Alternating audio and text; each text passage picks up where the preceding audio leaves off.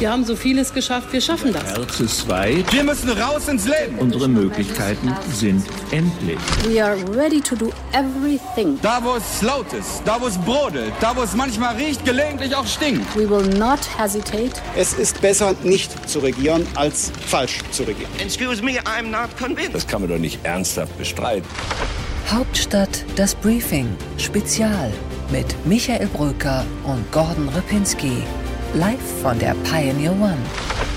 Einen wunderschönen guten Morgen, liebe Zuhörerinnen und Zuhörer. Mein Name ist Gordon Ripinski, ich bin stellvertretender Chefredakteur bei The Pioneer und ich lade Sie herzlich ein zu diesem Hauptstadt Briefing Sonderpodcast. Ich habe in dieser Woche ein besonderes, weil persönliches Gespräch geführt mit Peter Tauber nämlich. Peter Tauber war Generalsekretär der CDU und parlamentarischer Staatssekretär im Verteidigungsministerium und er schied vor wenigen Wochen aus dem Bundestag aus und ist nun Pressesprecher eines mittelständischen Unternehmens in seiner südhessischen Heimat. Tauber hat nicht aus irgendeinem Grund seine politische Karriere beendet, sondern weil sein Körper nicht mehr mitgemacht hat. 2017 hatte er eine Darmentzündung mitten in den Sondierungen für die Jamaika-Koalition und statt um eine Koalition zu ringen, kämpfte Tauber im Krankenhaus um sein Leben. Eine Weile hat er nicht über sein Schicksal gesprochen und doch hat er sich dann entschlossen, sich zu öffnen. Er schrieb sogar ein Buch. Und am Mittwoch war Peter Tauber bei uns auf der Pioneer One zu Gast. Ich möchte Sie sehr herzlich zu diesem Gespräch einladen, in dem Tauber nicht nur auf schwere Zeiten zurückblickt, sondern auch offen über den Berliner Politikzirkus und Unterhaltungen mit der Kanzlerin berichtet und in dem er einen optimistischen Einblick in ein Leben nach einer Grenzerfahrung erlaubt.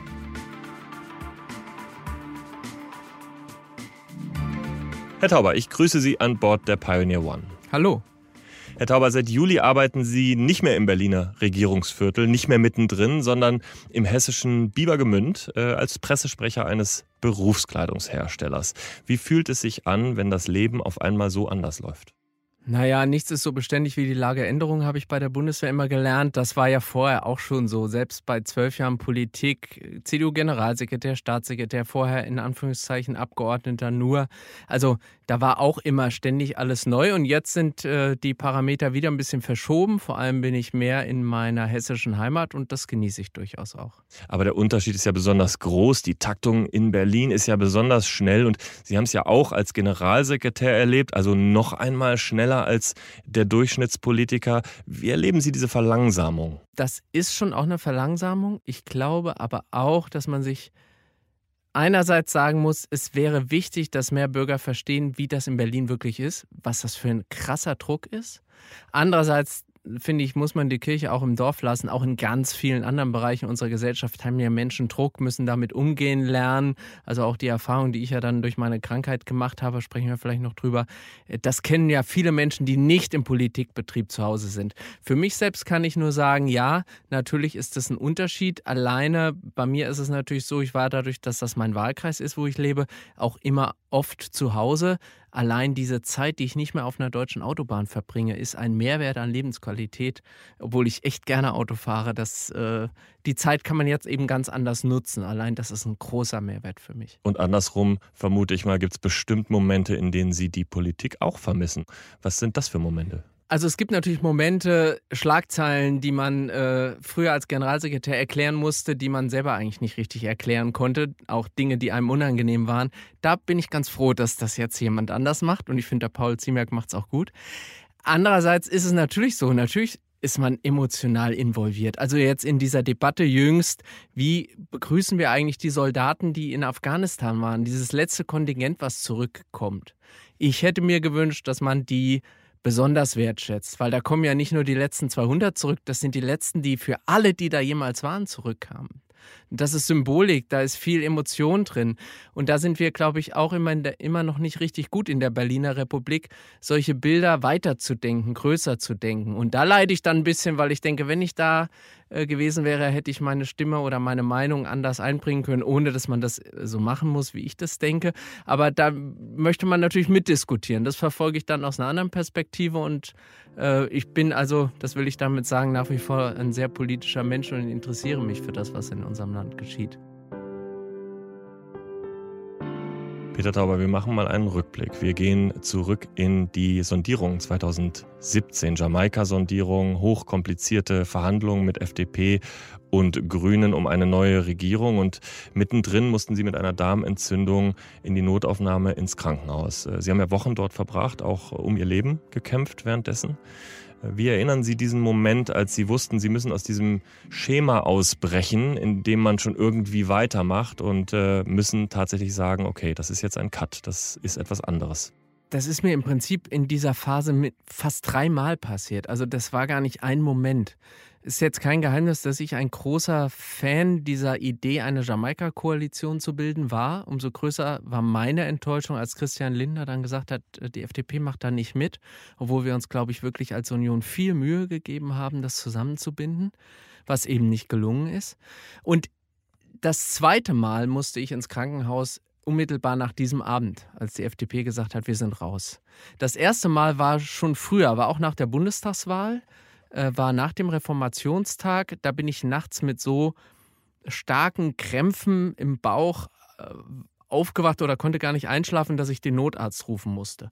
Das war der erste Einschnitt, weil ich da gesagt habe, was ist denn jetzt hier los? Ich habe mich doch bisher immer gezwungen. Ich habe meinem Körper gesagt, du hast jetzt zu funktionieren und den Schlaf holen wir nach oder das kompensieren wir irgendwie und wenn man relativ jung ist, funktioniert das ja auch. Das weiß der eine oder andere aus Erfahrung.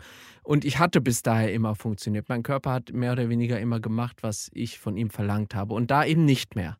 Und das war ein sehr krasser Einschnitt, weil man eben erfahren hat oder ich erfahren musste, dass ich eben mich nicht zu allem zwingen kann. Und dann kam ich zum ersten Mal aus dem Krankenhaus zurück nach einer Woche und dann begannen die Sondierungen zu Jamaika. Und alles, was ich gelernt hatte, nämlich bestimmte Ernährung, nur zu bestimmten Uhrzeiten, genug Abstand, langsam essen, damit diese Darmentzündung, die ich hatte, möglichst nicht so schnell wiederkommt, habe ich aufgrund der Situation in den Wind geschlagen. Ich weiß dann noch, wir standen dann da abends um 23 Uhr an irgendeinem Bistrotisch in der Landesvertretung Baden-Württemberg, wartend auf die anderen Parteien.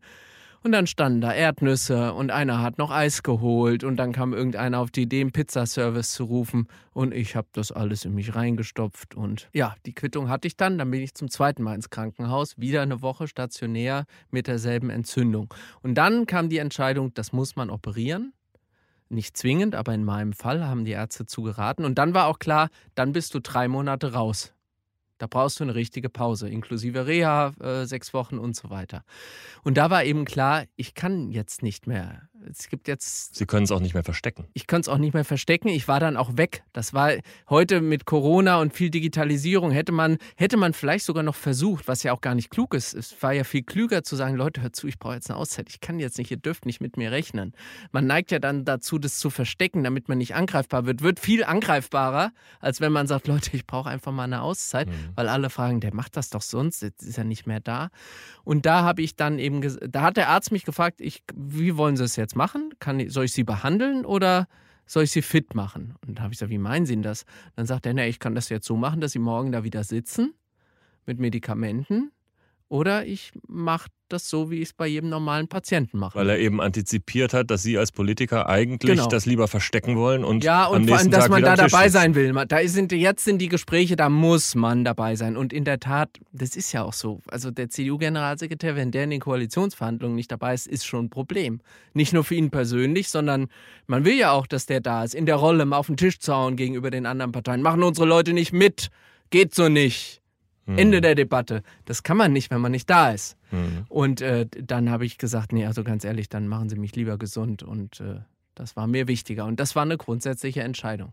Die Sie in dem Moment getroffen haben oder war das dann schon ein Prozess seit der ersten? Naja, man, äh, hat, man denkt da ja viel nach. Und das Krasseste war ja eigentlich, wie gesagt, dieser Moment, wo ich wusste, ich brauche jetzt Hilfe. Ich kann das mhm. nicht mehr allein. Ich muss den Notarzt rufen. Also seit dem ersten Mal? Seit dem ersten Mal. Da ist im Prinzip das, das Bild, was man sich so zugelegt hat. Ich mir kann keiner was. Ich bin CDU-Generalsekretär, Anfang 40, laufe dreimal im Jahr Marathon. Was wollt ihr eigentlich von mir? Schlechte Schlagzeilen jucken mich nicht und ich sitze morgens neben der Kanzlerin in der Morgenlage, wir besprechen wichtige Dinge. Da legt man sich vielleicht so ein auch falsches Selbstbild zu und das war in dem Moment kaputt von einem Moment auf den anderen. Und da muss man sich eben fragen, hält man dann daran fest und überlegt, was macht das jetzt mit mir oder geht man wieder zurück? Und ich bin jetzt kein neuer Mensch dadurch geworden, durch diese dann auch später die Erfahrung noch mit den zwei Wochen Intensivstation nach den beiden Operationen. Aber ich habe schon überlegt, was willst du da mitnehmen und was willst du ändern und wie denkst du jetzt darüber nach, wo deine eigenen Grenzen sind. Und jetzt rede ich schon sehr lange, aber ein Punkt ist mir da immer wichtig. Ich glaube, dass wir ja lernen müssen, wir haben jeder eine eigene Grenze. Und die kann ganz unterschiedlich sein. Und ich glaube auch, dass es gut ist, wenn man sich mal fordert, wenn man mal vielleicht sogar einen Tick darüber hinausgeht, dann sich beweist. Aber wenn man permanent an dieser Grenze ist, dann ist es weder für einen selbst noch für andere gut. Und das war auch Ihr Gefühl, dass Sie permanent an dieser Grenze operiert haben? Ich glaube schon, dass es im politischen Berlin und sicher in anderen Bereichen auch, aber über die kann ich nicht so reden, weil ich die nicht kenne, viele Situationen, Personen, Ämter gibt, die das verlangen. Und das ist nicht gut.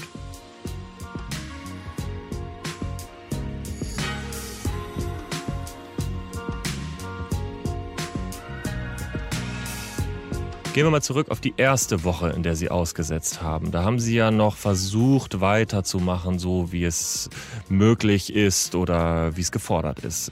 Wie war das? Wie ähm, sind Sie umgegangen mit der Krankheit? Also es war erstmal ganz verrückt, weil ich, als ich wusste, ich kann nicht, ich habe Schmerzen, ich äh, im ersten Reflex gesagt habe, du bist jetzt vernünftig, du gehst morgen früh ins Frühstücksfernsehen, da hatte ich einen Termin zugesagt um sechs und danach gehst du zum Arzt. Mhm. Also die Idee, das abzusagen, weil ich solche Schmerzen hatte, die kam nicht. Und ich habe mich selber belohnt äh, äh, oder gelobt. Ich habe zu mir selber gesagt, Mensch, Peter, bist du vernünftig, dass du zum Arzt gehst nach dem Morgenmagazin und die Morgentermine absagst. Sehr vernünftig von dir. Dass das eigentlich totaler Quatsch war und ich gleich zum Arzt hätte gehen müssen, das kam mir gar nicht in den Sinn. Und dann waren die Schmerzen so stark, dass das gar nicht mehr ging. Dann habe ich den Termin im Morgenmagazin abgesagt, habe die anderen Termine an dem Tag abgesagt und da haben haben wir, glaube ich, noch nicht klar kommuniziert, dass das was Ernsteres ist, was Schlimmeres, was mich mehrere Tage oder vielleicht ein, zwei Wochen rausnimmt. Weil ich ja nach der Woche stationär im Krankenhaus mindestens noch eine Woche Erholung angesetzt hatte. Wem sagen Sie offen, wie es Ihnen geht in der diesem Moment? In dem Moment der Chefin natürlich. Mhm, also Angela Merkel weiß es. Ähm, wer weiß es noch? Meine engeren Mitarbeiter wissen es natürlich. Natürlich weiß es meine Familie, keine Frage. Und das war es aber eigentlich. Und dann fallen sie aber ein paar Tage länger aus. So ist es ja dann am Ende. So ist es dann am Ende und komme aber trotzdem eigentlich in Wahrheit schon, also ich habe es verstanden, aber ich habe es noch nicht umgesetzt, zu schnell wieder. Ich bin ja dann ja. nach drei Wochen wieder mitten in den Jamaika-Gesprächen, Sondierungsgesprächen dabei. Und äh, dann sagen wir mal, ein parlamentarischer Geschäftsführer oder ein äh, Vize-Fraktionschef, äh, der sieht sie dann wieder. Und haben Sie das Gefühl, der weiß dann, was bei Ihnen war? Der weiß, dass ich krank war und auch im Krankenhaus war, aber was da wirklich war, glaube ich, kann der sich schwer vorstellen. Und ich habe es auch eher zurückhaltend, weil man ja, wie ich finde, auch mit so einer Krankheitsgeschichte äh, nicht so hausieren geht. Äh, habe es erstmal sehr zurückhaltend oder defensiv oder gar nicht auch erzählt. Dass ich jetzt so drüber rede, ist ja auch wieder ein Prozess und ein Ergebnis von Einsichten oder auch Dingen, die mir Menschen gespiegelt haben. Weil Krankheit, ich frage deshalb, weil Krankheit natürlich auch im politischen Berlin und auch darüber hinaus ja auch als Schwäche ausgelegt wird, auch von äh, Parteikonkurrenten, auch von anderen Parteien, auch von der Öffentlichkeit teilweise. Das heißt, sie müssen ja immer mit dieser Angreifbarkeit umgehen auf einmal. Das ist ganz interessant. Darüber habe ich natürlich da auch viel nachgedacht. Und in Wahrheit gibt es das natürlich. Natürlich gibt es Menschen, die nutzen solche Schwächen auch aus für ihr eigenes Fortkommen oder um daraus Kapital zu schlagen. Es gab auch den einen oder anderen, der versucht hat, so ein bisschen Informationen rauszukriegen, was hat der Tauber genau, um das dann weiterzugeben, Medien, die Interesse hatten, etc. Wie passiert das? Über naja, Ihre Mitarbeiter oder? Ja, oder indem sie sagen, kann ich dich mal besuchen und äh, oder auch Medien, die dann versuchen, über das Krankenhaus rauszukriegen, wo man ist, äh, was man macht und aber, und das ist aber nur, das ist, deswegen habe ich damit angefangen, eigentlich ist das andere viel spannender. Das Verständnis ist viel größer. Und das ist ein Fehler, den ja ich zum Beispiel gemacht habe. Ich habe gedacht, das versteht keiner.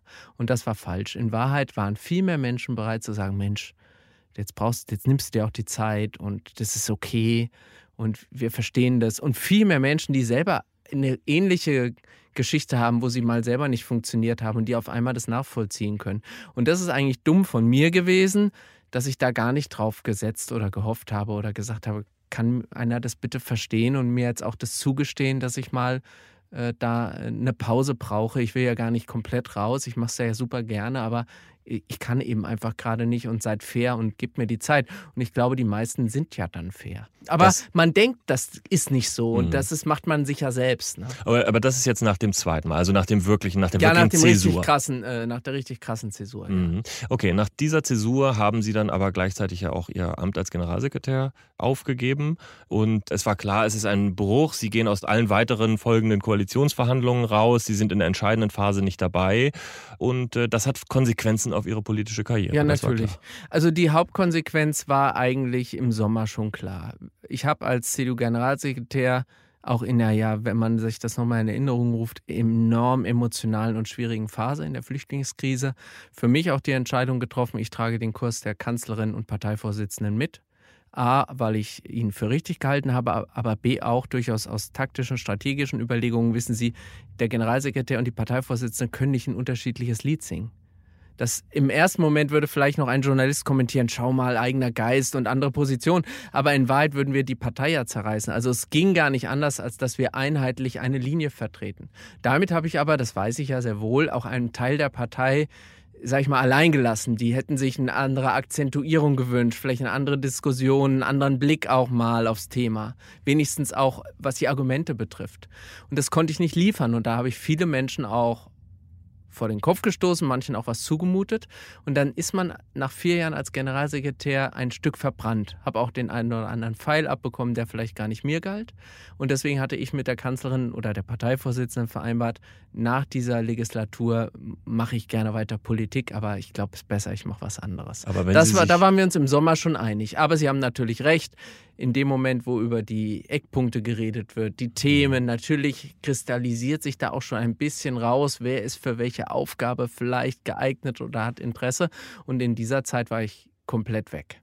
Genau, und äh, wenn man sich vier Jahre lang in den Dienst der Kanzlerin dann ja auch gestellt hat, dann kann man ja auch darauf hoffen, dass die Kanzlerin diese Arbeit ja auch dann belohnt und dann vielleicht auch sagt, Peter Tauber, der ist Teil meiner nächsten Regierung. Also insofern, diese Idee kann doch auch dabei gewesen sein und von der müssen sie sich dann auch einen kleinen Moment verabschieden. Am Ende wurden sie es ja, aber ähm, mhm.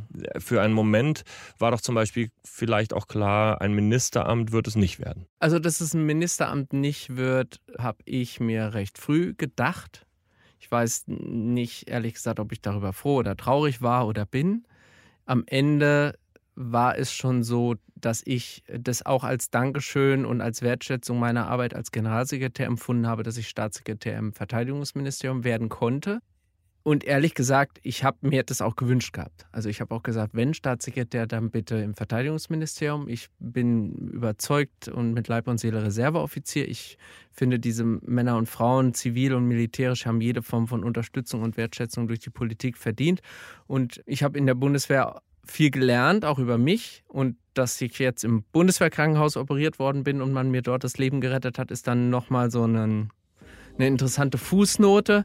Und für mich war dieser Dienst, drei Jahre Staatssekretär, auch etwas, um, um der Bundeswehr etwas zurückzugeben. So habe ich das empfunden. Also insofern fand ich äh, nicht, dass ich nicht gerecht behandelt worden bin, sondern im Gegenteil dafür, dass ich so lange eigentlich draußen war, habe ich das Amt, was ich mir gewünscht habe, ausfüllen dürfen, drei Jahre. Und das da bin ich nach wie vor sehr dankbar für.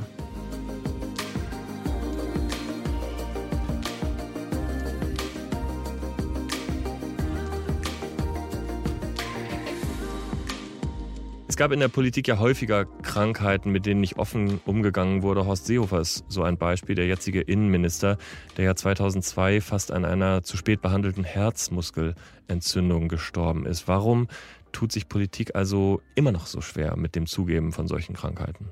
Einmal glaube ich, weil es schon in der Politik so ist, Schwäche darf man nicht zeigen. Also auch diese Idee aus einer Schwäche vielleicht eine Stärke zu machen, das ist nicht so weit verbreitet. Und dann glaube ich, sind es ja oft auch Krankheiten, Gebrechen, Schwächen, die man so nicht sieht. Also auch eine Depression sehen sie nicht. Und da ist es ja in Wahrheit so, da hat ja nicht nur die Politik Nachholbedarf, da hat ja unsere Gesellschaft immer noch große Defizite. Man sieht es jetzt bei diesen schlimmen Bildern aus dem Hochwasser. Ich habe äh, natürlich mit Soldaten geredet, die da helfen und die sagen, das, was sie dort sehen bei den Menschen, bei den Bürgern, das hat etwas zu tun oder ist vergleichbar mit dem, was Soldaten auch erfahren, wenn sie eine sogenannte PTBS, eine posttraumatische Belastungsstörung äh, erleiden. Und darüber, da haben wir keine Bilder, keine Worte für in unserer Gesellschaft, da gehen wir so drüber weg. Und natürlich gibt es auch Politiker, die in Anführungszeichen dann äh, bis hin zu einer Depression äh, auch krank sind, leiden und Schwächen haben. Und darüber reden wir eben in dem Falle dann wahrscheinlich erst recht nicht. Und das ist nicht gut. Sie tun's und vielleicht auch, weil Sie sich als Pionier von so einer Art neuen Aufrichtigkeit verstehen? Ah, ich, ich mag das immer nicht, wenn man das so überhöht, aber ich habe für mich entschieden, dass es mir hilft, drüber zu reden. Und das Schöne ist, dass ich so viele tolle Reaktionen von Menschen bekommen habe, die sagen, danke, dass es mal einer macht. Und Gott sei Dank nicht nur Politiker. Ich habe auch von Kolleginnen und Kollegen tolle Reaktionen bekommen, die sagen, ich kann das super nachvollziehen, ich kenne diese Zweifel, ich habe das auch schon überlegt, ich habe auch überlegt, mal aufzuhören. Und eine krasse Reaktion war von einer Kollegin, die sagte, aber ich traue mich nicht. Das fand ich ganz bemerkenswert. Aber der Auslöser war ein ganz, äh, eigentlich eher lustiger. Ich äh, lag da im Krankenhaus und dann rief mich ein guter Freund an und sagte, Mensch, was denn los? Und äh, das ist halt so schlimm, was dir da passiert ist. Und dann sagte ich, oh, nett, dass du anrufst und vielen Dank für dein Mitgefühl. Sagte, ja, aber wie konnten die dir das antun? War so richtig entrüstet und ich dachte, wie meint er das denn? Ich bin ja krank geworden, dass er nicht irgendwie, mich hat keiner vergiftet oder so. Also lange Rede, kurzer Sinn, es stellte sich raus, er hatte gehört, ich sei am Bahnhof in meiner Heimatstadt krankenhausreif geschlagen worden mhm. und deswegen im Krankenhaus. Mhm. Und dann äh, schossen, weil ich eben ja, haben wir herausgearbeitet, eben nicht offen groß drüber geredet habe, schossen die Gerüchte ins Kraut. Und dann habe ich mir gedacht, Peter, das geht nicht. Du bist halt Abgeordneter, die Leute, zumindest auch zu Hause, wollen wissen, warum kommst du nicht zu den Veranstaltungen, wo bist denn du jetzt eigentlich? Und man sieht dich gar nicht mehr im Fernsehen, da ist ständig einer, wenn die Generalsekretäre den Zwischenstand berichten, da ist dann der Michael Große-Brömer, der das für dich macht. Wie geht denn das? Wo bist du denn? Und dann habe ich gesagt, das hilft jetzt ja nichts. Erzähl's. Und ich habe eben eine positive Erfahrung damit gemacht, dass ich ganz viele tolle Reaktionen bekommen habe. Und deswegen rede ich eben gerne äh, darüber, wie das war und auch, was wir, glaube ich, daraus alle lernen können. Vielleicht gehen wir mal einen Schritt zurück vor diese Zeit, als Sie es zugegeben haben, als Sie selber auch noch mit Krankheiten umgegangen sind, ohne dass es jemand mitbekommt und auch noch, natürlich noch erlebt haben, wie es Ihre Kollegen machen. Wie, wie ist denn die, so dieser Umgang im typischen politischen Berlin, um eine Krankheit zu verstecken? Tja, meistens geht das wahrscheinlich so gut, dass man es dann gar nicht merkt, wenn ein anderer was hat. Genau. Und, und wie schafft man das? Also das ist eine gute einfach Frage. Termin, ich hatte es Blocker, ja vor, Wahlkreis oder wie? Äh, das kann sein, dass man, dass das eigene Büro oder Team einen dann auch schützt und irgendwie sagt, er hat jetzt einen ganz wichtigen Termin und kann deswegen nicht kommen und so. Das ist ja gar nicht zu überprüfen. Und dann sind wir natürlich alle auch so eng getaktet, dass man da gar nicht groß die Zeit hat, das zu hinterfragen. Der ist dann halt mal nicht da. Mhm. Und wenn man ihn gut kennt, den Menschen, und vielleicht auch mag, gibt ja auch Gott sei Dank auch Freundschaften im politischen Berlin, dann fragt man mal nach. Aber in der Regel ist es dann halt so, dann musste der dringend weg und taucht dann wieder auf. Das ist der Vorteil an der Politik, wenn man so will. Es kann theoretisch immer noch einen wichtigeren Termin irgendwo anders geben. Theoretisch. Mhm. Aber das, was wichtig ist, ist dann ja auch nochmal eine schöne mhm. philosophische Debatte. Absolut. Wir müssen einmal über Angela Merkel reden, denn sie ist einerseits ja Meisterin der, der perfekten Fassade und sie bestach ja auch auf ihren äh, Gipfeln damit, einfach immer länger wach bleiben zu können als alle anderen und war damit ja auch dann sehr erfolgreich. War sie insofern ein schlechtes Vorbild oder hat sie einfach diesen einzigen Weg gewählt, den man gehen muss, um sehr erfolgreich Politik zu machen? Also ich glaube, der Fehler liegt gar nicht bei Angela Merkel, sondern der Fehler lag in dem Falle ganz konkret bei mir, weil ich habe mich mit ihr verglichen. Mhm. Ich habe mir nicht überlegt, vielleicht auch so als Mann, das ist eine Frau, äh, schaffe ich dasselbe Pensum. Sondern für mich war eigentlich klar, wenn diese Frau aus Brüssel zurückkommt und nach vier Stunden Schlaf, vielleicht weniger, gut gelaunt in der Morgenlage sitzt, dann musst du das auch können. Und ich war ja nur beim CDU-Kreisverband irgendwo, keine Ahnung, in NRW oder Baden-Württemberg. Und das ist sicherlich ein bisschen was anderes als mit Boris Johnson oder sonst wem da verhandeln. Und ich habe mir nicht zugestanden, dass meine Belastungsgrenze vielleicht anders sein könnte als Angela Merkels. Also ist ja mein Fehler, nicht ihrer. Sie hat offensichtlich da eine besondere Gabe, mit, mit Stress und Belastung umzugehen. Und deswegen kann ich gar nicht da Kritik üben. Sie hat auch die Fähigkeit zu erkennen, dass es bei anderen Menschen anders ist als bei ihr. Denn als ich dann gesagt habe, ich kann nicht mehr, war sie Obwohl ich glaube, das ist ja kein Geheimnis, wenn ich sage, ich glaube, sie ist eine anspruchsvolle Chefin. Aber da war sie äh, super. Also es gab zu keinem Zeitpunkt hatte ich das Gefühl, da gibt es jetzt Druck, ich müsste irgendwie so schnell wie möglich, sondern die Ansage war ganz klar, du wirst gesund. Und dann bist du wieder da und dann gucken wir, was wir machen. Sie hat ja auch ihre eigene Erfahrung trotz allem mit körperlichen Schwächen gemacht, nämlich mit diesen Zitterattacken, die ja dann öffentlich sehr diskutiert wurden. Und da wurde ja auch tatsächlich schnell die Grundsatzfrage nach ihrer Eignung fürs Kanzleramt gestellt, auch von den Medien.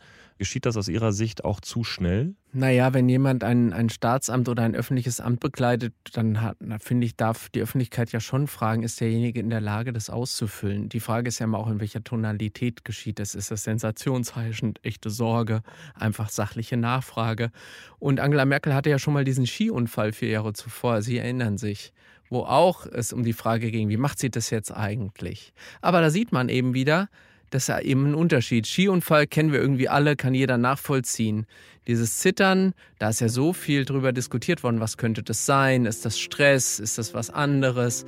Und das ist eben, glaube ich, wirklich dieses Phänomen, dass wir als Gesellschaft uns immer noch mit diesen nicht so ganz klar einfachen Erklärungen, wenn jemand eine Schwäche zeigt, dass wir uns da eben in Wahrheit selber schwer tun.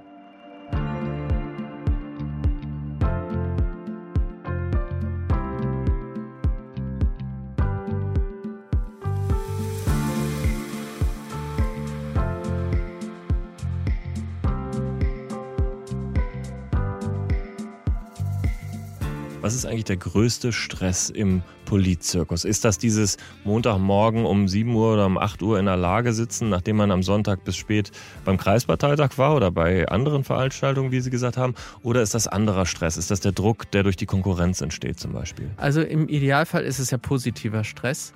Das heißt, sie werden besser, sie fühlen sich herausgefordert, sie haben eine Idee, sie wissen, jetzt muss ich vor 200 Parteifreunden reden, die sind eigentlich kritisch, aber am Ende verabschieden die einen mit doch einem wohlwollenden Applaus. Das ist ja Stress, aber positiv.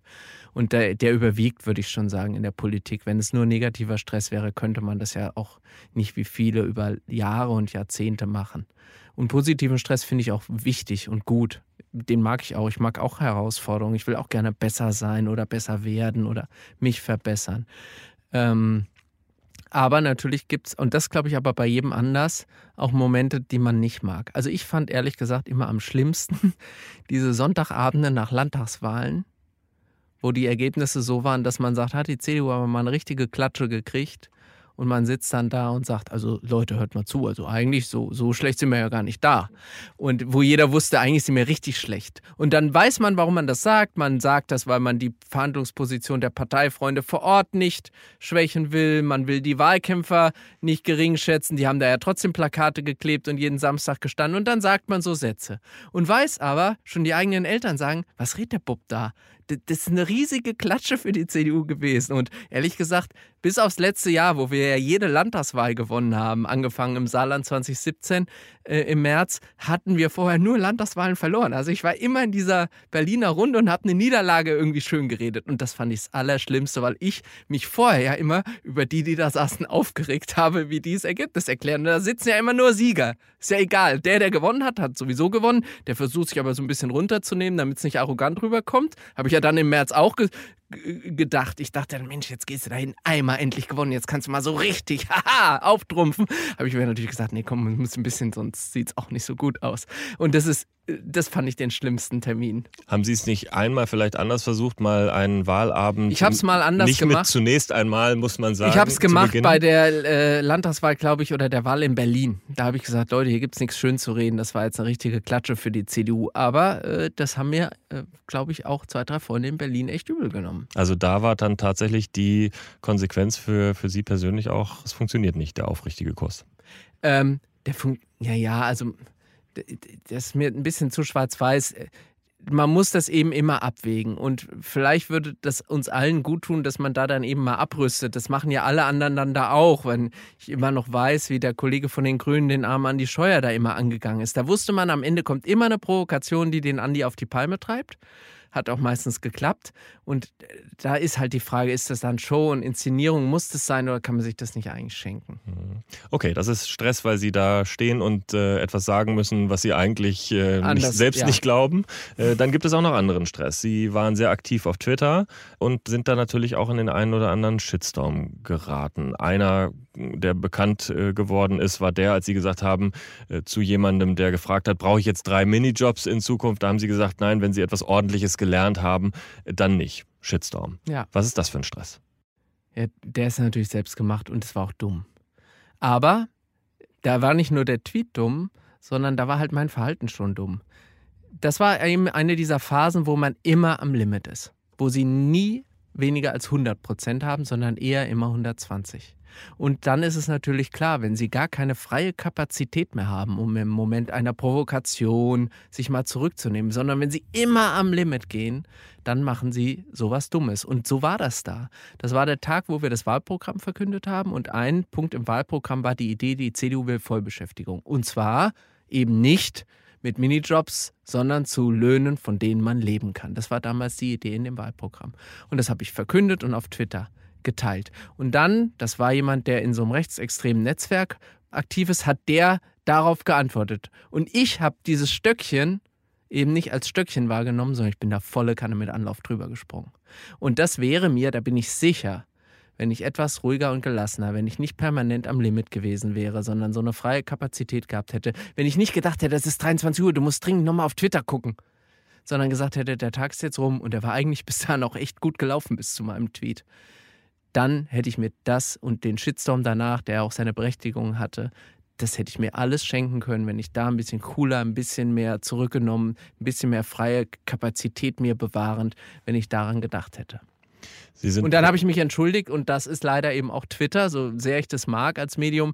Die Entschuldigung interessiert keinen mehr. Mhm. Den naja, Tweet kriege ich heute kann, noch kann, kann funktionieren. Wenn Sie es im richtigen Zeitpunkt sagen, kann es auch funktionieren, aber wahrscheinlich, wenn der Shitstorm sich voll entfaltet ja, hat, dann ist es zu spät. Ja, da muss man aber auch sagen, in der Politik, und das ist natürlich, da ist Twitter ein sehr undankbares Medium, da sind eben auch viele, die wollen ja gar nicht den Diskurs, sondern da geht es nur da, nach dem Suchen solcher Momente mhm. und da wird auch eine äh, Entschuldigung dann leider nicht angenommen. Bei anderen, glaube ich, die haben das verstanden ähm, und ich glaube, ich habe dann auch durch viele andere Schritte gezeigt, dass ich das auch äh, für falsch gehalten habe. Aber in dem Moment ist da nichts mehr zu retten. Hm, als Politiker sprechen Sie viel mit Journalisten, off the record oftmals. Äh, so machen wir Journalisten das umgekehrt mit Politikern. Und da geht es natürlich dann oft auch darum, was macht vielleicht der oder die eine richtig oder falsch. Und äh, dann entsteht natürlich, oder es gibt eine politische Konkurrenz, die gerade Sie auch als Generalsekretär spüren. Und wahrscheinlich wurde ja auch oft im Hintergrund dann immer mal wieder gesagt, ja, Peter Tauber, der macht das eine oder andere nicht so gut. Und Sie bekommen es dann um Ecken herum mit. Wie fühlt sich sowas an? Nicht schön, weil Kritik ist nie schön, aber Schlimmer ist es ja eigentlich noch, wenn derjenige, wo dann ein Journalist ihn andeutet oder vielleicht sogar ganz offen gesagt, der hat aber letzte Woche im Hintergrund gesagt, also der kann es nicht oder das war grundfalsch, wenn der ihn am Morgen in der Sitzung noch auf die Schulter geklopft hat und sagt, läuft. Und sowas gibt es natürlich auch. Also alles an Menschen. Und was machen Sie dann?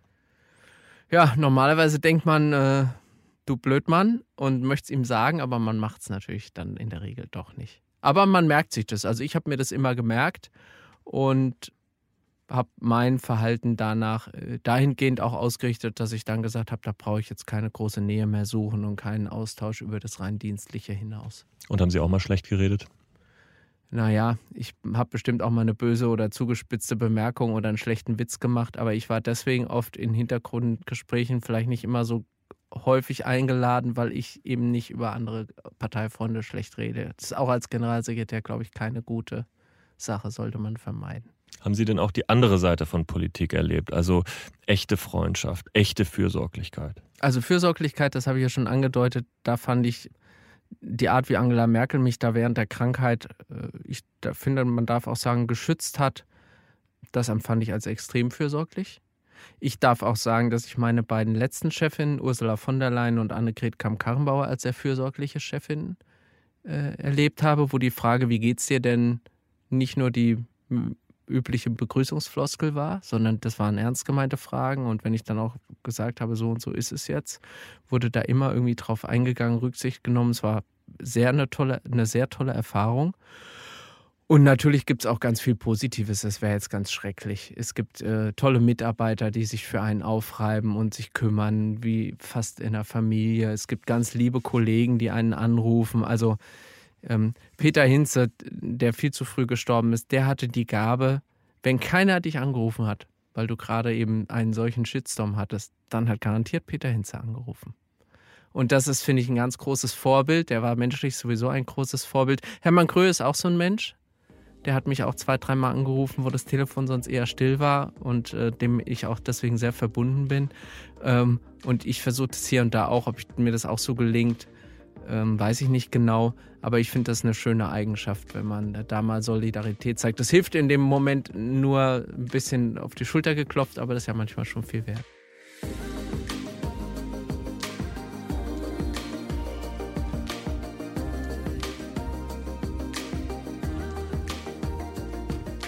Sie haben ja auch ein Buch geschrieben über die Tatsache, dass man sich vielleicht auch mal trauen soll, sich ein bisschen zurückzunehmen. Ein biografisches Buch über Ihre Erfahrungen. Und Sie haben immer wieder auch, äh, auch jetzt in diesem Gespräch ja die gesellschaftliche Debatte um Leistungsfähigkeit und um Leistungsgrenzen angemahnt. Was ist da das, was Sie sagen würden, was geschehen sollte oder wo wir vielleicht als Gesellschaft noch nicht da sind, wo wir hingehören? Ja, das Buch heißt, du musst kein Held sein, aber es ist kein Buch, was äh, sich gegen den Leistungsgedanken äh, richtet, sondern im Gegenteil. Ich finde es toll, wenn wir was leisten wollen, wenn wir was verändern wollen. Sie machen ja hier auch mit diesem Projekt was Pioniermäßiges. Und Pioniere sind tolle Menschen, die gehen voran, die müssen Widerstände brechen. Und, und sowas finde ich toll und das braucht unsere Gesellschaft ja eher mehr als weniger. In allen Bereichen. Aber, und vielleicht können Sie das hier auch aus Ihrer äh, Redaktionsarbeit bestätigen, Richtig erfolgreich sind Pioniere eigentlich nur, wenn sie das zusammen machen. Wenn einer alleine glaubt, er macht es jetzt und hebt die Welt aus den Angeln, dann ist die Gefahr, dass der da Schaden nimmt und dass am Ende er keine Mitstreiter findet, doch sehr groß. Und das ist etwas, was ich glaube gelernt zu haben über mich und auch über andere. Und da kriege ich auch viel Zuspruch, wenn ich sage, wir können alle uns anstrengen, wir können alle besser werden. Aber erstens müssen wir unsere eigenen Grenzen kennenlernen. Wir dürfen nicht permanent an dieser Grenze sein, sonst haben wir gar keine Kraft mehr, wenn wir besonders gefordert sind. Und ab und zu müssen wir mehr tun als normal. Und wir sind klug beraten, wenn wir das nicht alleine machen. Und vielleicht ist das auch so ein Männer-Frauen-Ding, dass Männer immer noch denken, sie müssen alleine und vorne weg und mit dem Kopf durch die Wand und Frauen sind da vielleicht ein bisschen klüger und sagen, lass mal zusammen und dann sind wir schneller am Ziel. Also mal mehr Mut zur Teamarbeit sozusagen. Ja? Mhm. Ja. Wie geht's für Sie persönlich weiter? Sie haben jetzt, äh, habe ich eingangs gesagt, im Juli ein neues Berufsleben begonnen, nahe der Heimat. Was sind Ihre Ziele? Was sind Ihre nächsten Projekte? Ja, ich habe äh, neben dem Job natürlich auch so ein paar verrückte Ideen und eine, die ist mir ein Herzensanliegen. Ich hatte während meiner politischen Zeit auch immer noch einen Lehrauftrag am historischen Seminar meiner eigentlichen Alma Mater in Frankfurt und ich habilitiere jetzt an der Universität der Bundeswehr in München zu einem historischen Thema, werde dort auch einen Lehrauftrag wahrnehmen und äh, da freue ich mich sehr, sehr auf den Austausch, A mit den Studierenden, B auch mit den Kollegen in der Zunft, wie die Historiker sagen. Freue mich, dass ich da, ich bin ja sozusagen dann, ich komme spät zurück nach dieser langen Auszeit in der Politik äh, und habe mich ja immer auch als Historiker gesehen, dass ich da mit viel Wohlwollen und Offenheit und Lust am Diskurs begrüßt worden bin und das wird sicher eine sehr spannende Zeit, darauf freue ich mich. Der Prozess läuft schon?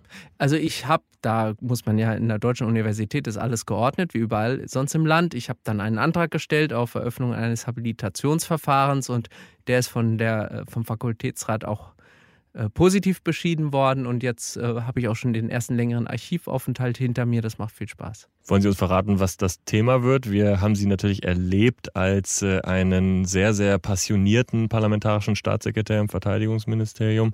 Wird das was Militärisches? Es hat auch eine militärhistorische Komponente. Darüber habe ich ja auch schon promoviert, über ein militärhistorisches Thema.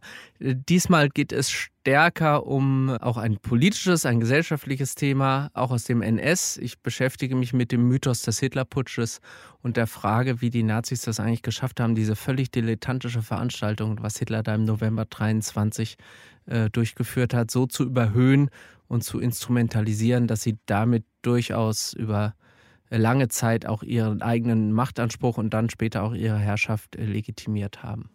Habilitation ist natürlich etwas, das machen Sie nicht nebenbei. Das ist ein richtig langfristiges Projekt, wahrscheinlich auch über eine Legislaturperiode hinaus. Äh, das kann sein. Alles andere wäre, glaube ich, auch sensationell. Und ich mache natürlich nebenher auch noch ein paar andere Sachen. Ich freue mich auch über, auf diesen Bundestagswahlkampf. Ich habe einen tollen Nachfolger, den Johannes Wiegelmann bei mir im Wahlkreis, der in der Tat dazu neigt, vielleicht das eine oder andere, was ich falsch gemacht habe, zu wiederholen. Also gerade dieses mit der Belastung, darüber reden wir jetzt öfters mal. Und für den werde ich Plakate kleben, äh, also äh, und mache auch noch die eine oder andere Veranstaltung für Kollegen im Wahlkreis mal über Verteidigungspolitik, mal vielleicht auch über mein Buch, über das wir gerade gesprochen haben. Also so ganz äh, kann ich nicht von der Politik lassen. Also der politische Mensch Peter Tauber bleibt, aber eben in einer gesünderen Taktung. So ist es. Lieber Herr Tauber, ich danke Ihnen herzlich für dieses offene Gespräch. Sehr gerne. Hauptstadt das Briefing Spezial mit Michael Bröker und Gordon Ripinski. Live von der Pioneer One.